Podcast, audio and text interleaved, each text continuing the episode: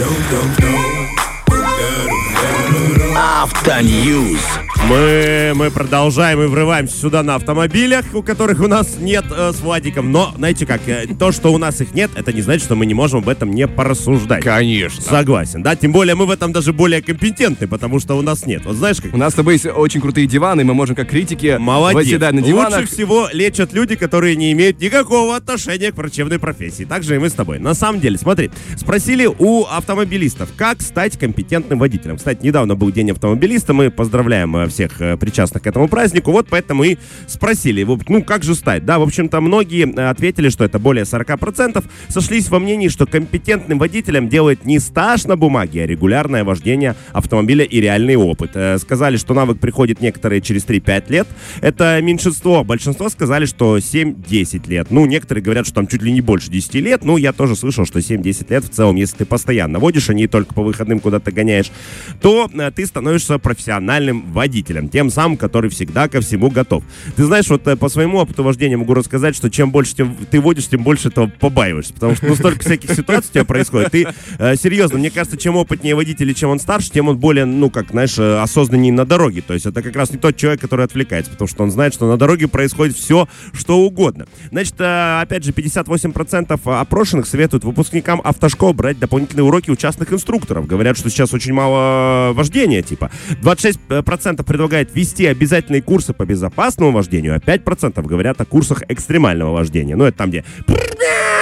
Вот это, А, дрифты, да. дрифтинг, да. Вот это да. А какая разница, все равно дрифтинг-то, ну, нельзя на дороге. Э, Согласен, поэтому курс экстремального вождения я бы выдавал только после прохождения психологической, э, этой, знаешь, э, теста обязательного. Хотя, опять же, знаешь, если вдруг занесет тебя на зимней дороге, уметь вырулить из этой ситуации Согласен. тоже нужно. Ну, как раз об этом. Но, к сожалению, э, большинство людей, которые проходят экстремальное вождение, на дороге занимаются совершенно не этим, не безопасностью, Владик. Значит, смотри, еще говорят, э, что же начинающим водителям они советуют. Значит, э, 34% рекомендуют э, водить даже со страхом, поскольку уверенность придет с опытом. Ну, то есть, типа, все равно страшненько, но ты води, как бы, зажмуривайся, Ну, но едь. Первое время ты как бы храбрости не ощущаешь за рулем, если честно. Опять же могу поделиться своим опытом. Э, Когда я закончил автошколу, я еще целый год не водил, потому что я попался на моего лучшего друга, который прекрасно со мной справился и добил такие мои страхи на дороге. Был понимаешь? слишком честным с тобой, да? А, нет, он как раз слишком сильно давил. После чего я э, через примерно годик решил, а почему бы не съездить э, к моим родителям? Там простейшая была дорога от дома, где я жил, к ним.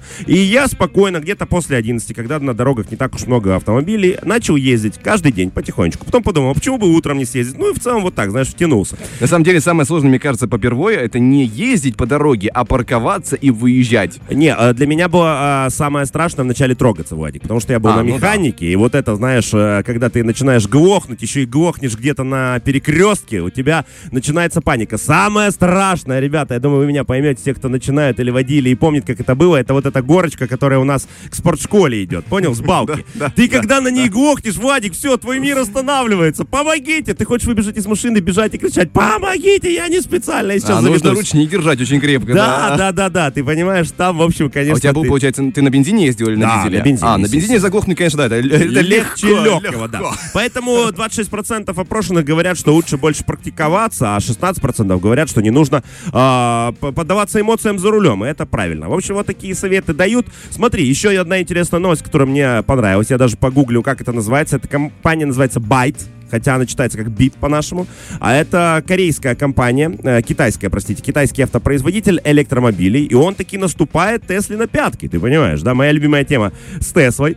А, и, в общем, они вот по результатам э, трех кварталов, сейчас начинается четвертый, ну, продолжается, да, и будет понятно, но они прям вот э, нос к носу. Там разница Ну, в проданных машинах примерно 4000. Извините, у них рынок побольше будет. Ну, все равно, понимаешь, да, то есть Тесла, возможно, к концу года станет не самым популярным электромобилем. И это происходит на наших глазах с тобой, Владик, понимаешь? На Будущее- глазах Илона Маска, уже слегка запотевших глазах Илона Маска, потому что как-то страшно. Все-таки столько денег было вложено в эту Теслу. Да, да, ты представляешь, китайцы впереди планеты всей, все как всегда. Что бы мы ни делали хорошо, даже бы какими шикарными радиоведущими мы с тобой не были бы, есть два китайца, которые прямо сейчас-то делают лучше, чем мы с тобой. И смотри, опять же, новость связанная с предыдущей. Каждый четвертый россиянин хотел бы купить электрокар. Ты представляешь, да?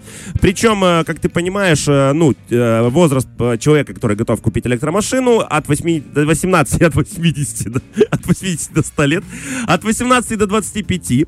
А, а как раз люди, которые не хотят пересаживаться на авто- электромобили, это пи- да, свыше 55 э, лет и 48% жителей Северного Кавказа. Потому что чем выше горы, тем ниже приоры, ты понимаешь, да? Поэтому какой электрокар, куда? Я понимаю их, потому что, опять же, те люди, которые не хотят пересаживаться, говорят о том, что, э, к сожалению, еще очень мало этих станций для зарядки, станций для починки, невероятно дорогие автомобили, но хотя видно, что э, чем больше опрашивают, тем больше за этим будущее, и все понимают, что это чистые автомобили, да, что меньше влияния на экологию, поэтому многие хотят на них пересаживаться. Поэтому, если вы пересели на электрокар, мы вас поздравляем, китайцы вас все равно обгонят. И вот так вот, вот так вот. Знаете об этом. Я просто представил, как ты говорил про а, того, что есть всегда опережающие люди, да, с а, Востока. Я подумал, что где-то сейчас есть «Доброе утро, Гуанчжоу» программа. Причем,